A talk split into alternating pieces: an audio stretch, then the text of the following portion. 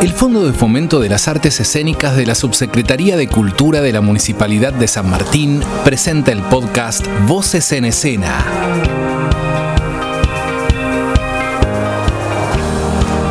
Con nosotros sus anfitrionas, Evangelina Tedesco y Claudia Sichetti.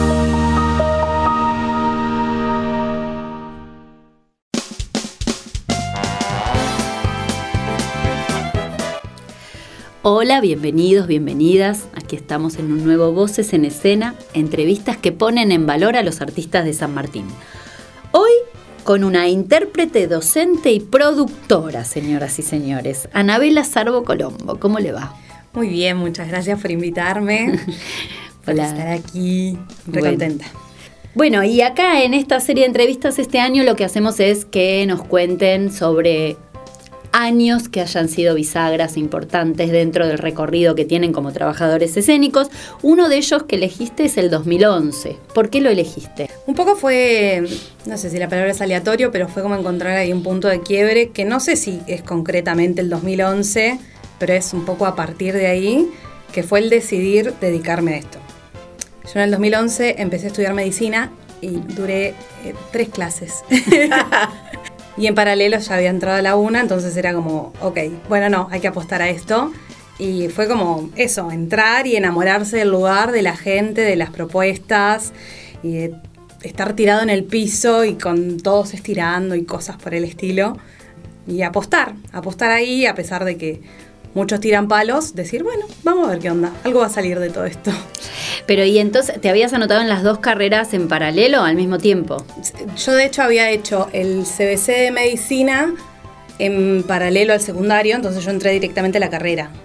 Ah. Eh, o sea, el CBC con UBA21 y todo sí, eso. Sí, sí, sí. Entonces sí, fue en paralelo. Y la dejada fue también ahí como en plena cursada dejé la otra carrera y fue bastante frustrante, pero sucedió. Wow, pero aparte dos, dos carreras como medicina y la otra que era danza, en, la una... folclore en especial. Folclore. La licenciatura en folclore. Te metiste en dos... Sí, sí, iba con el bolso cargado al, al facultad y de la facultad iba a la otra facultad. sí, sí. Por suerte no llegué a comprar muchos libros ni nada por el estilo en medicina.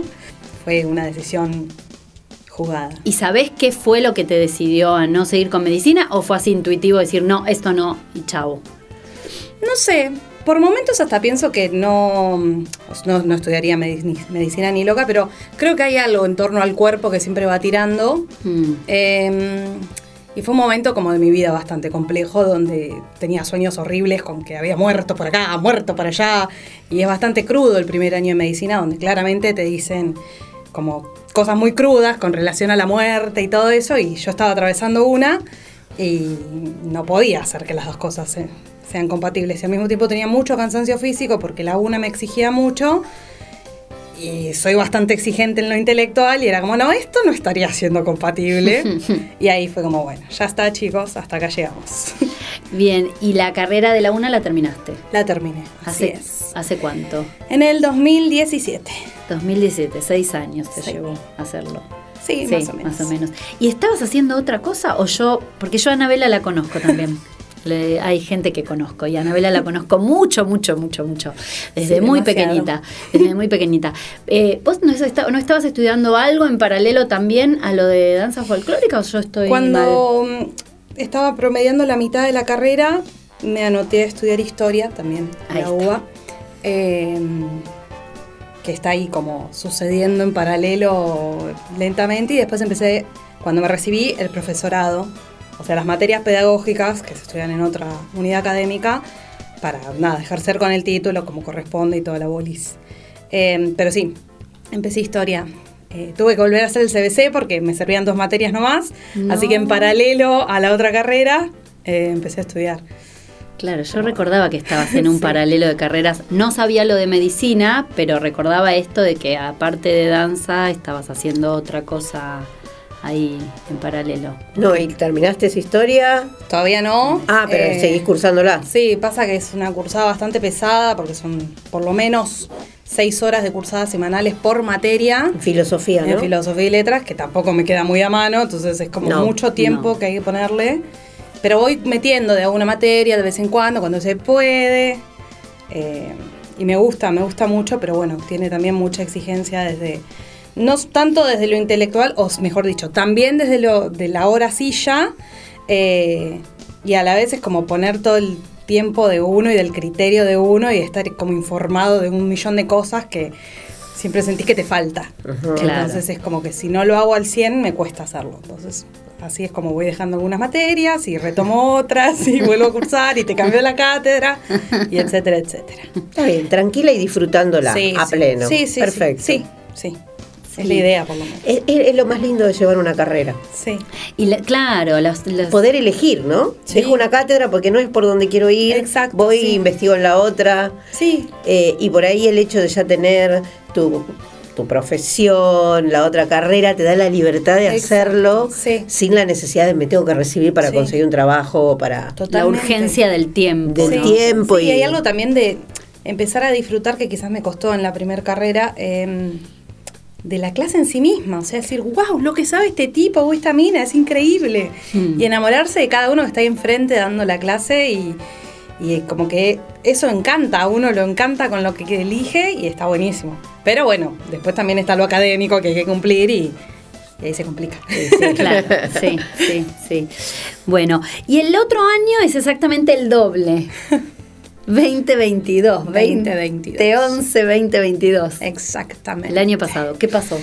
Y el año pasado se dieron muchas cosas en paralelo que mm, también fueron un nuevo quiebre porque hubo un punto, yo decidí empezar a estudiar el profesorado para tener algo de donde agarrarme con firmeza, digamos, eh, y empecé a ejercer en escuelas públicas hace ya un tiempito. En medio de la pandemia tomé mis primeras horas y bueno, después empecé a sumar, a sumar, a sumar. Y me daba cuenta que no estaba alcanzándome con eso. Entonces era bueno, eh, me pongo a cocinar, me pongo a esto, aquello, lo otro. Y surgió una posibilidad en el Teatro Cervantes donde me convocaron a una entrevista, me postulé, me presenté eh, y quedé como productora ejecutiva del teatro. Y eso ya fue como, bueno, había que apostar acá, claramente era por ahí. Y empezar a conocer todo ese universo que, bueno, era algo a lo que yo aspiraba. Había trabajado en otras oportunidades en ciclos cortos en el teatro y aspiraba a ese lugar. No sé si en concreto ese lugar, pero sí a estar en esas paredes que tienen su mística y tiene su decisión política detrás. Eh, y era como muy groso que esté pasando eso. Y en simultáneo, porque fue la misma semana, me convocaron para formar parte de Cabeza de Paroles y fue muy loco porque dije, bueno, están lloviendo muchas cosas buenas. ¿Qué onda con todo esto? Y mm, también fue apostar ahí, que me costó bastante eh, como habilitarme ese camino, como, bueno, eh, podés disfrutar de vez en cuando y apostar a, a probar. Porque en Cabeza de Paroles se te convocó como actriz, no como productora. Productora en el Cervantes como actriz en Cabeza de Paroles. Así es. es. O sea que son dos caras de una misma profesión, dos espacios que habitas desde... Y productora del teatro oficial, Cabeza de Paroles, compañía independiente, son dos mundos que aunque se tocan mucho, también tienen muchas cosas particulares y diferentes, ¿no es cierto? Totalmente, totalmente. Eh, producir en teatro oficial lleva a que uno esté pensando todo el tiempo que lo que uno está manejando es justamente el tesoro nacional y no es cualquier cosa. Y va, por lo menos para mí como agente estatal, así como no lo es en la docencia, tampoco lo es en el teatro, no es cualquier cosa. No, cada decisión que yo tomo impacta en la apuesta que hace la gente a contribuir al Estado. Entonces, eh, es importante tener siempre presente eso. Y una compañía independiente lleva mucho de uno, eh, de una. Eh, es una apuesta también desde lo energético, desde el tiempo de ponerle tiempo y quizás metía a de irme de las 7 de la mañana de Capital para llegar a las 9 el ensayo y después irme de ahí corriendo para el teatro y la, la. Y bueno, es parte de la apuesta, ¿no? Y está buenísimo. Es como que tu vida es siempre correr de un lado al otro. Sí. Sí, sí, sí. Este año por lo menos está haciendo un poco eso. Y en el 2011 también, porque de medicina a danza, ¿no? Como de golpe. Sí, hay algo de, la General Paz como un espacio que uno cruza, cruza, cruza, cruza, cruza. Yo hice el secundario en Capital, entonces ah. desde muy chica que voy y vengo, voy y vengo. O sea, podría tener un abono oficial en el tren que me lo merezco, digamos. eh, ida y vuelta y esos tiempos muertos que uno tiene que revalorizar de alguna manera. Hay que ver cómo se revaloriza, ¿no? A veces es para dormir la siesta y a veces es para meterte y leer dos textos, a veces para hacer una rendición y a veces para estudiar tu texto. y hay que ver para qué sirven. o sea que hoy día, si vamos al 2023, estás con Mansas, que es la obra de cabeza de Paroles, estás como productora ejecutiva del Teatro Nacional Cervantes, continúas siendo docente en cuántas escuelas? Ahora, en este momento estoy en tres de San Martín. Bien, tres escuelas de San Martín. ¿Algo más? ¿Te queda tiempo? No, no, ya con eso. Estoy terminando el profesorado, que me queda la última materia. Mm. Eh, así que bueno, tengo dos veces por semana cursada ahí en Loria. Que ya que como basta, por favor, que se termine. Mm. Eh, que eso insume un tiempo, insume mucho el ir, cursar y volver. Sí. Eh, pero bueno, ya con eso es más que suficiente. Este año terminás. Sí. ¿Y el futuro cómo te ves? Ay. Qué activa, porque es su esencia, eso está más que claro. No, y voy a hacer tanta, ta, ta, ta, ta, ta, ta, ta, ta. No, y justamente me gustaría estar un poco más regularizada, si se quiere, como decir, bueno, lunes, miércoles, jueves, da, da, da, da, en tal horario voy a dedicarme a hacer tal cosa. Y no tener que andar tanto con esto de voy corriendo, vuelvo corriendo, hago esto. Mm. Como tener los tiempos un poquito más definidos.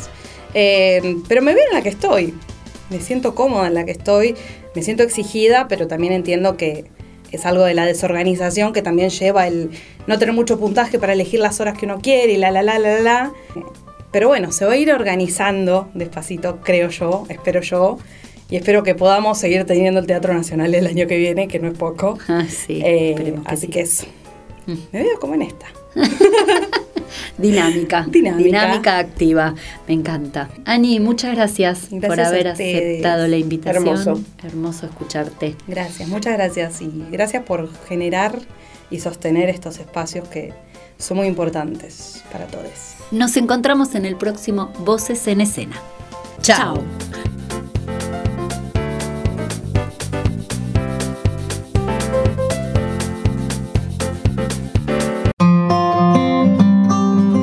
Presentó el Fondo de Fomento de las Artes Escénicas, Subsecretaría de Cultura, Municipalidad de San Martín.